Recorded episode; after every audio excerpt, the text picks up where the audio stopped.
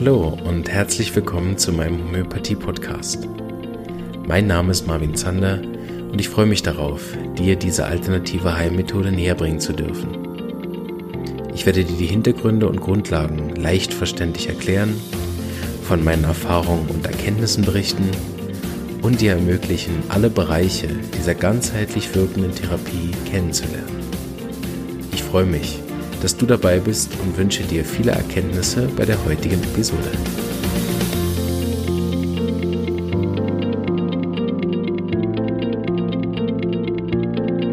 Hallo und herzlich willkommen zu einer weiteren Episode von meinem Podcast. Ähm, heute habe ich einen ganz speziellen Gast rund um Otto Brunn eingeladen, nämlich einen, der mit der Veranstaltung betreut ist, nämlich den Christoph Trapp. Hallo Christoph. Hallo Marvin Zander, ich grüße dich. Für die Leute, die dich noch nicht kennen, kannst du dich kurz ein bisschen vorstellen? Ja, genau. Christoph Trapp ist mein Name. Ich bin Journalist, lebe und arbeite in Berlin. Ähm, ich bin seit rund 25 Jahren bereits im Bereich der Komplementärmedizin als Journalist tätig, war lange Zeit Pressesprecher des Zentralvereins Homöopathische Ärzte, arbeite heute für Verbände und Stiftungen, äh, für verschiedene Redaktionen, aber halt Schwerpunkt Komplementärmedizin. Und so bin ich dann halt auch jetzt von, dem, von der Mediengruppe Oberfranken angesprochen worden, diesen Kongress mit Leben zu füllen. Und wie läuft's bisher? ja, ganz gut. Also wir hatten eine recht kurze Vorbereitungszeit für diesen Kongress mhm. und haben ein klasse Orga-Team erstmal zusammengestellt. Und das Orga-Team selber hat dann, denke ich mir, ein Kongressprogramm für die zwei Tage, 2. 3. November in Ottobrunn, Ottobrunn zusammengestellt, das ich sehen lassen kann. Also ja. das läuft gut. Also ich war auch äh, erfreut, was ich, dass ich gesehen habe, dass eben auch so vielfältige Themen wirklich auch besprochen werden. Und mir gefällt auch sehr gut der Mix aus äh, Vortrag und Workshop. Wie seid ihr auf die Idee gekommen? Ja, uns ist ganz wichtig, dass wir Themen auch vertiefen können, dass wir jetzt nicht einen Kongress machen, ähm, zwei Tage inklusive Podiumsdiskussion, wo wir uns so durchs Programm hecheln, sondern dass wir halt ähm, zum Teil Dinge anreißen können in einem Vortrag und vertiefen können in einem Workshop. Und so haben wir die auch ähm, vom Programm hingelegt, dass die jetzt möglichst nicht in der großen Konkurrenz zueinander stehen und dass die Teilnehmenden letzten Endes auch äh, viel von dem Kongress haben. Es geht schwerpunktmäßig um die Praxis. Ja. Und das wissen wir ja als Homöopathen, das ist auch fast eigentlich das Wichtige. Genau, das wollen wir auch vermitteln. Wir wollen ähm, den Teilnehmenden einfach Wissen mitgeben, dass sie nach dem Wochenende Kongress in Ottobrunn quasi ab dem Montag in der Praxis schon damit arbeiten können. Und wie passt da für dich diese Podiumsdiskussion rein? Ja, wir leben halt in gesellschaftspolitischen Zusammenhängen und ähm, das Umfeld der Homöopathie ist im Moment nicht ganz so günstig. Also mhm. wir haben ein Imageproblem. Die Homöopathie wird von außen ähm, stark diskreditiert. Und wir wollen mit dieser Podiumsdiskussion ähm, einerseits aufzeigen, was die Homöopathie kann, mhm. auch wie der äh, wissenschaftliche Stand ist. Wir wollen zeigen, dass die Homöopathie sich nicht ähm, in der doppelblind randomisierten Studie zeigt, sondern sich in der Praxis zeigt mhm. und sich dort bewährt. Und wir möchten das diskutieren, möglichst mit Politikerinnen und Politiker, Politikern, ähm, die uns vielleicht mal nicht so ganz wohlgesonnen sind, die auch Kritik an der Homöopathie halt in der Öffentlichkeit üben, gerne mhm. auch von Journalisten, ähm, um mit denen einfach ins Gespräch zu kommen, in ein konstruktives Gespräch zu kommen. Und das gehört einfach auch zu einem Kongress dazu. Wir leben nicht in irgendeiner Blase, ähm, in der wir nur über die Praxis und nur über die oder die, nur die Theorie der Homöopathie diskutieren, mhm. sondern wir müssen uns auch mit der Gesellschaft und der öffentlichen Meinung dort auseinandersetzen. Wie ist das für dich, wenn du so äh, ja auch ein bisschen zwischen den zwei Stühlen bist? Die, die Jasmin hat es in ihrer Episode ganz äh, klar gesagt, wie das so für sie war, die letzten äh, zwölf Jahre, diese, diese zwischen Journalismus und Homöopathie zu sein. Wie nimmst du das wahr? Ach, ich fühle mich gar nicht zwischen den Stühlen. Ähm, ich erlebe die Homöopathie sehr nah diskutiere ja auch seit vielen, ja, seit, seit 25 Jahren, ähm, mit in dieser Debatte, die sich gut in den letzten, sagen wir mal, seit 2005 verschärft hat. Mhm. ähm, seit 2010 aber garantiert nochmal verschärft hat. Da nenne ich immer gerne den Spiegel-Titel, ähm, der im Sommer 2010 auf den Markt kam, wo die Homöopathie verrissen wurde. Ähm, ab da ging es richtig massiv los mit mhm. der Homöopathiekritik beziehungsweise auch mit dem Homöopathie-Bashing. Und ähm, seit 2016 erleben wir eine massive Kritik, seitdem sich die Skeptiker organisiert haben. Ja. Und ähm, ja, da stecke ich eigentlich mittendrin in dieser Diskussion und ähm, die entwickelt sich und, was ich ganz interessant finde, die Homöopathen an sich, sage ich jetzt mal, das sind die einzelnen Therapeutinnen und Therapeuten, aber auch die Verbände, die Institutionen, die es drumherum gibt, die wachsen zusammen, die schließen sich jetzt zusammen, Prozess, der seit mindestens seit einem Jahr läuft. Und das ist eigentlich eine sehr schöne Entwicklung, die ja. halt, sagen wir mal so von der öffentlichen Kritik ausgelöst wurde, gibt es nun die Tendenz, ähm, sich mehr zusammenzusetzen, miteinander zu sprechen, Dinge zu planen und zu überlegen, wie man denn ähm, aus seiner jeweiligen Perspektive aber trotzdem gemeinsam auftreten kann. Das ist eine gute Entwicklung. Und da wage ich einfach mal die Behauptung, dass in, in genau so einer Entwicklung so ein Homöopathiekongress wirklich auch ein wichtiger Zäsur ist. Ja, eine Zäsur weiß ich nicht, aber auf alle Fälle ein Baustein. Ähm, ja man darf es auch nicht überbewerten. Aber es ist ganz wichtig, dass wir halt ähm, uns treffen, mhm. dass wir uns halt auch vor allen Dingen schon einen Tag vor dem Kongress treffen. Mhm. Am 1. November äh, trifft sich ja schon unser ähm, Bündnis Homöopathie 2030. Das ist ein Zusammenschluss vieler Homöopathieverbände und ähm, die Strategien überlegen, wie halt gemeinsam vorgegangen werden kann. Das, der Kongress hat eine politische Funktion, ja. ja. Ähm, und wir gehen auch davon aus, dass wir halt nach dem Kongress ähm, wieder einen Schritt nach vorne gekommen sind. Wichtig ist halt auch, dass bei dem Kongress, das ist kein reiner Heilpraktiker-Kongress, es ist kein reiner ärztlicher Kongress, mhm. sondern da sind Therapeutinnen und Therapeuten, die auf dem Kongress miteinander sprechen, ja. die miteinander sprechen und sich respektvoll begegnen. Das ist auch ein ganz wichtiges Zeichen. Absolut. Das habe ich viel diskutiert, seit ich mit dem Podcast nach außen gegangen bin, mit dem Josef Graspointner auch, der diese, ähm, sag ich mal, dazugehörige äh, Facebook-Gruppe, also zu dem Thema gehörige Facebook-Gruppe gegründet hat, Homöopathie vernetzt, mit, mit, sag ich mal, seinem Slogan, gemeinsam geht's leichter. Und, ja. und hier in der Schweiz kann ich auch sagen, wir, wir haben das große Glück mit mit Ärzten, mit einem Labor zusammenarbeiten zu dürfen, aber auch mit anderen ähm, Therapierichtungen. Und ich merke einfach, wie viel, wie viel angenehmer mein Alltag auch ist, dass ich nicht da so alleine äh, alles versuche zu machen, sondern auch sagen kann, jetzt fragen, holen wir uns noch die Meinung von meinem Kollegen, dem Arzt, oder mhm. geh doch noch ins Labor runter und dann schauen wir. Also es hat so viele Vorteile auch, gemeinsam zu arbeiten. Genau, das sind ja auch zum Teil Themen, die auf dem Kongress ähm, besprochen werden. Also genau. einerseits gemeinsam, wie du es schon angesprochen hast, Marvin, es geht um die Zusammenarbeit Arzt und Heilpraktiker. Es geht aber auch genauso um die Zusammenarbeit der Homöopathie mit anderen Therapiemethoden.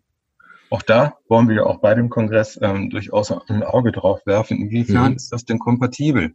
Ja. Oder wo ist die Homöopathie mal als alternative Methode angesagt wo ist sie als komplementäre Methode angesagt oder vielleicht ist sie auch mal gar nicht angesagt. Ja. Und ähm, also da auch eine möglichst große Offenheit an den Tag zu legen und nicht ideologisch daran zu gehen. Auch das ist eine Aussage des Kongresses. Da gehört aber noch was dazu, nicht nur die ähm, Oberbegriff Therapeutinnen und Therapeutinnen, sondern es geht auch nur um die Patienten. Die sind nur genau. nicht vertreten auf dem Kongress selber, weil das halt eine sagen wir mal, eine Fortbildungsveranstaltung ist für Therapeutinnen und mhm. Therapeuten. Mhm. Aber letzten Endes gehören auch diese, ähm, diese Gruppe auch dazu und auch in den Dialog. Aber die Patientinnen und Patienten sind mit ihren Verbänden dann ja auch am Tag zuvor bei dem größeren Bündnis dabei. Wie ist denn so die politische Lage jetzt, äh, auch wo du denn Leute suchst für diese Podiumdiskussion? Ja, angespannt, vor allen Dingen im Lande Bayern. Ähm, wir erleben dort ja schon die Situation letzten Mittwoch, das war der 25. September. Da scheiterte die FDP mit einem Dringlichkeitsantrag. Man glaubt es kann, ja, ein Dringlichkeitsantrag, um die Homöopathie aus dem Gesundheitssystem zu drängen. Ähm, deswegen hatte es die FDP so eilig, weil unser Gesundheitsminister Spahn eine Woche zuvor gesagt habe, es sei okay, ja. die Homöopathie weiter auf ähm, Krankenkassenkosten zu erstatten. Das heißt, es sind ja sowieso nur freiwillige Kosten, Satzungsleistung. Genau. Die FDP ist also im Bayerischen Landtag schon mal gescheitert mit ihrem Antrag. Alle anderen Fraktionen haben sich gegen sie ausgesprochen. Mhm. Zum Teil sehr, sehr engagiert. Das war schon klasse mit anzusehen. Mhm. Ähm, gleichzeitig haben die Grünen gerade auch ein internes ne, genau. Problem, aber eine grüne Diskussion ja. um den Stellenwert der Homöopathie, aber eigentlich den Stellenwert der besonderen Therapierichtung. Ja. Und da ist die, sind die Grünen Bayern in sich auch schon ein wenig zerrissen in ihren Haltungen. Es gibt eine starke Pro- und eine starke Contra-Fraktion, die sich miteinander auseinandersetzen. Es gibt mittlerweile an die Bundesdelegiertenkonferenz einen Anti-Homöopathie-Antrag eines sehr jungen Berliner Grünen und es gibt zwei Pro-Homöopathie-Anträge die inzwischen auch die ähm, entsprechenden Unterstützerinnen und Unterstützer gefunden haben und als mhm. Antrag bei der Bundesdelegiertenkonferenz auch vorliegen. Ob die alle behandelt werden, das wissen wir nicht. Das müssen ja. die Delegierten entscheiden. Aber das heißt, die Grünen diskutieren sehr stark. Deswegen suchen wir natürlich auch für die Podiumsdiskussion grüne Beteiligung. Ja. Und das ist gerade etwas schwierig. Da will sich niemand so gerne zumal zwei, drei Wochen vor deren Bundesdelegiertenkonferenz bei uns sich aufs Podium setzen mhm. und ähm, da Farbe bekennen. Ja. Ähm, da haben wir von wichtigen Leuten, von den Grünen, die wir angefragt haben, Absagen gerade erhalten. Mhm. Ähm, und das ist ganz deutlich ähm, auf diese Zerrissenheit und auf die thematische Brisanz innerhalb der Grünen zurückzuführen. Wie wichtig ist denn diese öffentliche Wahrnehmung, dieser Ruf, dieser Imageaufbau und auch so ein Kongress für den einzelnen Therapeuten? Also ich stelle die Frage mal ganz bewusst, weil wenn, vor einem Jahr, wenn du mich gefragt hättest für so einen Kongress, hätte ich gesagt, sorry, ich habe ganz anderes zu tun. Ich habe die Praxis voller Patienten, ich muss mich weiterbilden, ich habe zwei Kinder, was soll ich in Ottobrunn fahren? Äh, die machen ja eh nicht meine Homöopathie. Also ich bin da wirklich auch selber kann ich ganz ehrlich sagen, auch wirklich auf die Erde gekommen und aufgewacht. Aber vielleicht aus deiner Perspektive nochmal, warum ist das für jeden einzelnen Heilpraktiker oder, oder Beteiligter, auch ja die, die homöopathischen Ärzte, so wichtig, sich an so Sachen irgendwie in irgendeiner Art zu beteiligen, ob es jetzt diese Briefe sind an die Politik, ob es eine Teilnahme ist an so einem Kongress und so weiter? Oh, es gibt ganz viele Gründe dafür. Ähm, erstens, Otto Brunn ist ja auch eine Fortbildungsveranstaltung. Es sind Fortbildungspunkte beantragt worden, ähm, die dann auch jeder mitnehmen kann. Das ist für das eigene Fortbildungskonto ja eine gute Sache. Außerdem nimmt jeder ähm, sehr viel Wissen mit. Von daher lohnt sich der Kongress alle Male. Ähm, gleichzeitig ist es natürlich auch ganz, ganz spannend, miteinander ins Gespräch zu kommen. Ähm, alle, die in ihrem Praxen tagtäglich arbeiten und dort gut, Gutes leisten, sind ja für sich meistens alleine, es sei denn, sie sind in der Gemeinschaftspraxis. Und jeder arbeitet so vor sich hin und bekommt dann gar nicht mit, ähm, wie stark doch so die Gemeinschaft auch ist und wie, mhm. wie, wie schön und wichtig der Austausch untereinander auch ist. Und all das bietet natürlich auch so ein Kongress wie Otto Brunn. Dass man sich austauscht, dass man äh, Kolleginnen und Kollegen trifft, dass man ähm, gucken kann, was macht denn der eine, was macht die andere, wo kann ich mich anschließen, wo bekomme ich Ideen her, wie kann ich mich aber auch vor Ort vielleicht besser noch vernetzen, wo kann mhm. ich mitmachen. Also so ein Kongress hat ja auch ein ganz großes einen sozialen Aspekt. Ja. Und ähm, gerade wenn man in der Öffentlichkeit als Scharlatan und ich weiß nicht, wie ja. ganz ja gar nicht nennen, äh, bezeichnet wird von durchaus wichtigen Medien, die ja. hier Meinungen machen, ähm, dargestellt wird, tut es natürlich auch mal ganz gut, ähm, sich Bestätigung zu holen und auch Pläne zu schmieden, wie man dagegen auch vorgehen kann. Deswegen halte ich Kongresse, wie gerade der in Otto Brunn, der in seiner Struktur her überschaubar ist, der einen politischen Anspruch hat und vor allen Dingen auch auf den Dialog untereinander setzt, eine ganz, ganz wichtige Einrichtung. Sehr gut zusammengefasst. Ich würde gerne nochmal auf einen Punkt eingehen, den du ganz zu Anfang erwähnt hast. Ähm, weil ich finde es auch immer sehr interessant. Ich habe einen, einen, also mein, mein Chef, Kollege, mit dem ich zusammenarbeite in der Praxis, der ist ein ganz starker Aufarbeiter von der homöopathischen Geschichte. Er unterrichtet das auch bei uns in der Schule. Und ich merke das immer wieder, dass äh, er auch aus dieser Geschichte so viel herausnimmt, versteht, in Zusammenhänge setzt. Und was ich ähm, vielleicht nochmal aufgreifen wir jetzt in dem Gespräch mit dir. Du hast gesagt, die Homöopathie hat und, und hatte einen starken Image-Schaden. Mhm. Wie haben wir das geschafft? Mit so einer tollen Therapie so einen schlechten Ruf zu kriegen. Ja. Schwierig, so eine gute, eine, eine gute kurze Analyse jetzt hier abzuliefern. Vielleicht liegt es aber genau daran, was du selber sagst, Marvin. Äh, wegen der guten Therapie. Vielleicht ist die Therapie zu erfolgreich geworden. Vielleicht ähm, wollten sie von, wollte sie zu, äh, zu viel und von zu vielen Leuten äh, und wurde von zu vielen Leuten in Anspruch genommen. Mhm. Wir haben bis etwa 2005 ähm, auch in der öffentlichen Darstellung überhaupt kein äh, Imageproblem gehabt. Mhm. Im Gegenteil. Ähm, es war in allen äh, Publikumsmedien die Rede von einer sanften, nachhaltigen, wirkungsvollen Therapiemethode. Mhm. Und ähm, gerade die, das oder die Zerstörung der Reputation der Homöopathie, das ist ja, so hat es jedenfalls ein führender Kopf der Skeptiker vor gar nicht langer Zeit mal geschrieben, ähm, ein erklärtes Ziel von diesen Leuten, nämlich eben diese Reputation zu zerstören. Weil die ist einfach zu gut und die Menschen, die Bürgerinnen und Bürger möchten halt die Homöopathie. Warum sie jetzt äh, bekämpft, welche Gruppierung, wir wissen, welche Organisation es dahinter steckt, aber ähm, auch welches Weltbild diese Leute haben. Aber wir werden ja immer gefragt, wer hat denn da so das eigentliche Interesse daran, wer gibt das Geld da rein? Mhm. Geldgeber kennen wir nicht. Wir wissen nur, welche Organisationen das sind und das Geisteskind sie sind auch so sind und ähm, wer in deren Netzwerk so dazugehört. Ähm, aber die sind sehr gut organisiert, sehr laut und sehr gut vernetzt. Ähm, und die schaden halt unserem guten Image, ja. ja. Wie wichtig findest du äh, der, der, der Schaden oder vielleicht auch den Bonus, vielleicht siehst du es ja auch genau andersrum, der, der verschiedenen, also wir haben ja wirklich viele Methoden. Ich habe ja jetzt wirklich auch nochmal einen ganzen Haufen an verschiedenen Homöopathie-Methoden kennengelernt, die ich wirklich auch noch nicht kannte bis dahin, mhm. obwohl ich schon einen breiten also behauptet hätte, ein breites Wissen über verschiedene Methoden zu haben, weil ich ja auch ursprünglich aus Berlin komme und dadurch ja auch die verschiedenen Strömungen aus Berlin schon kannte und dann kannte ich noch ein paar aus Baden-Württemberg und auch rund um Köln und so weiter. Also ich kannte wirklich schon ein paar, habe aber doch jetzt durchs Internet auch noch mal einen ganzen Haufen äh, dazu, ähm, wo ich auch äh, am Anfang wirklich auch Berührungsängste hatte, wenn ich dann lese, die da verschreibt jemand zum Beispiel insgesamt einfach nur zwölf Mittel, je nach Horoskop oder so ähm, dass ich manchmal auch äh, innerlich denke, wie, wie viel Rufschaden wir auch dadurch haben, dass Leute Homöopathie irgendwo draufschreiben dürfen, was, was dann mit Homöopathie zumindestens,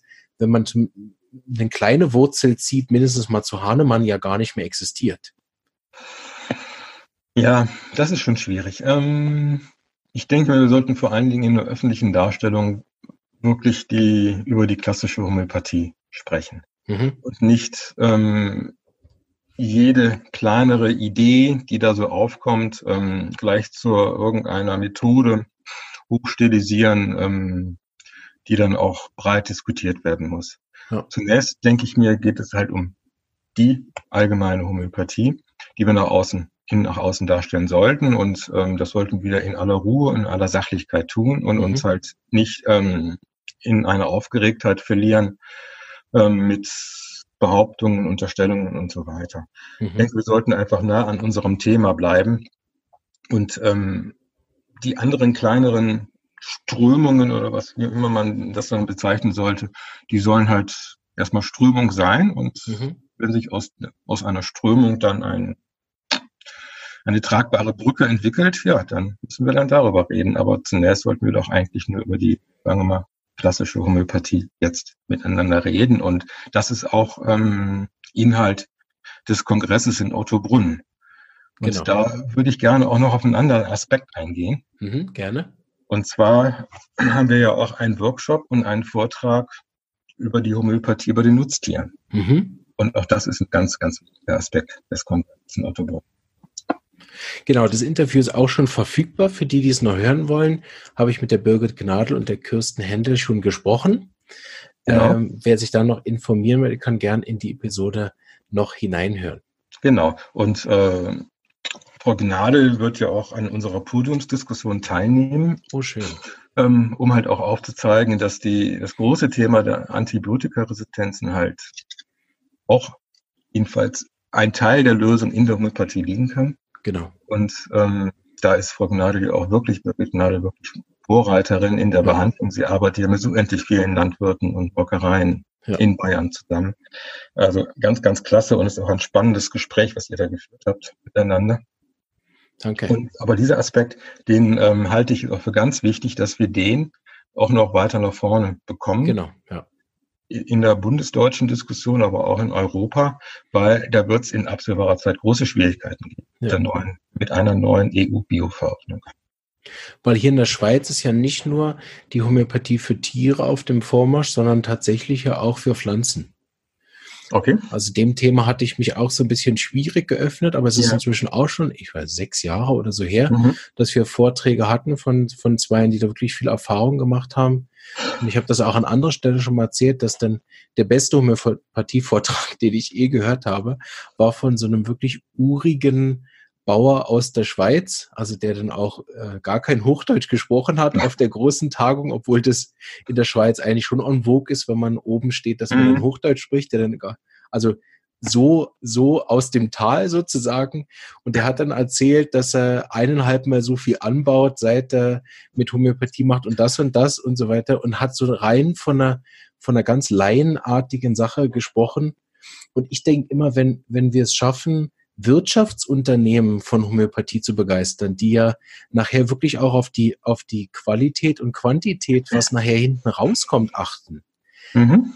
Denn äh, kann ich einfach diese, es geht über den Placebo-Effekt nicht hinaus, einfach mir überhaupt nicht vorstellen.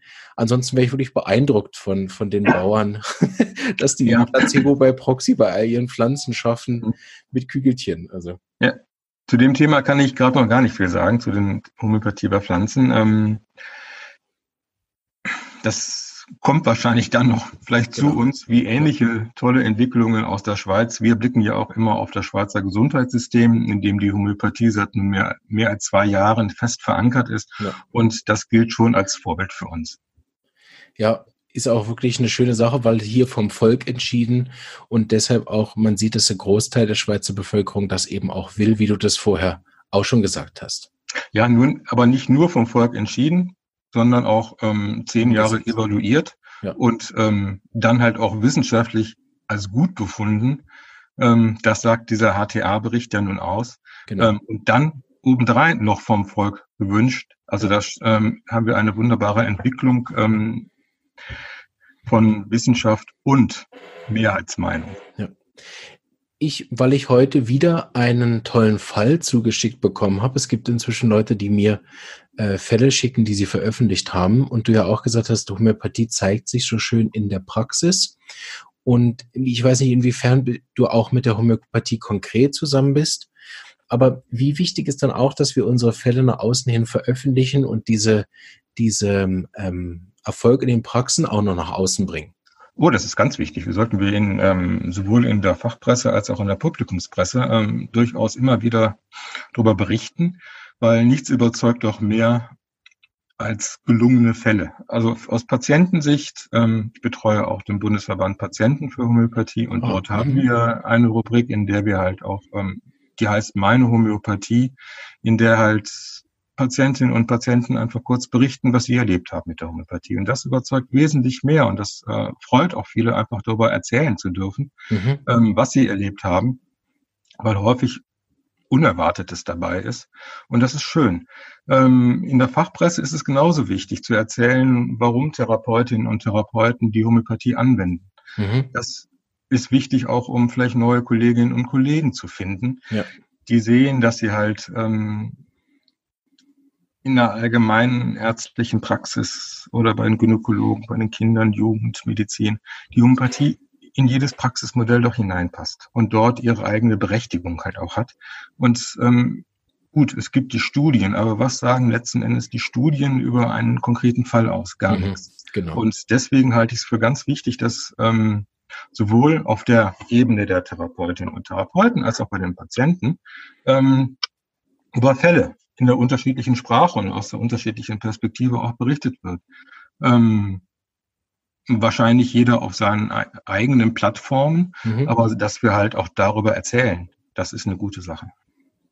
Super, dann kommen wir zum Abschluss nochmal zurück zum äh, Otto Brunn-Kongress für klassische Homöopathie. Ähm, für die, die noch unentschieden sind, soll ich kommen oder soll ich nicht? Darfst du sie jetzt nochmal ins Gebet nehmen? ja. Ins Gebet nehme ich niemanden hier. Aber wir würden uns natürlich sehr freuen, wenn Sie noch ähm, sich entschließen würden, die zwei Tage in der Ottobrunn zu kommen. Viele, viele gute Gründe haben wir eben genannt. Den Dialog untereinander, der Kongress ist ausgerichtet auf Praxiswissen, nicht nur Theorie, sondern wir wollen, dass Sie ähm, gerade in den Workshops ganz, ganz viel mitnehmen, viele Fragen stellen können, so dass Sie halt ähm, für Ihre Praxis gut gerüstet sind mit vielen neuen Ideen über die Homöopathie. Der Kongress ist entsprechend vielseitig angelegt, ähm, von der von Themen wie zum Beispiel von Josef Grasbeutner, die homöopathische äh, Begleitung ein Leben lang von der mhm. Geburt bis ins hohe Alter oder auch von Ciardo Galic etwa, wie, wie können Sie selber sich an einem wissenschaftlichen Diskurs beteiligen? Was können Sie, wie können Sie in Ihrer Praxis auch zu einer besseren Forschung, zu besseren ähm, Daten beitragen? Wir haben einen ganz vielseitigen Kongress aufgelegt. Schauen Sie mal ins Programm unter hk-live.de und dort werden Sie bestimmt überzeugt sein und wir freuen uns, Sie dort begrüßen zu dürfen. Sehr gut. Ich werde für äh, dich, lieber Hörer, auch noch die, ähm, den Link in die Show Notes packen. Da kannst du da gerade noch reinhören und auch ähm, alles, was ich über Christoph finde, werde ich auch noch reinpacken. Dann könnt ihr da auch noch ein bisschen schauen, wer, mit wem ich da so gesprochen habe. Ich danke dir, dass du dir auch die Zeit genommen hast. Ähm, und äh, freue mich, dich dann persönlich am Kongress kennenlernen zu dürfen. Ja, Marvin, ich freue mich auch, dich da zu treffen. Bis dahin und danke. Danke. Tschüss. Tschüss.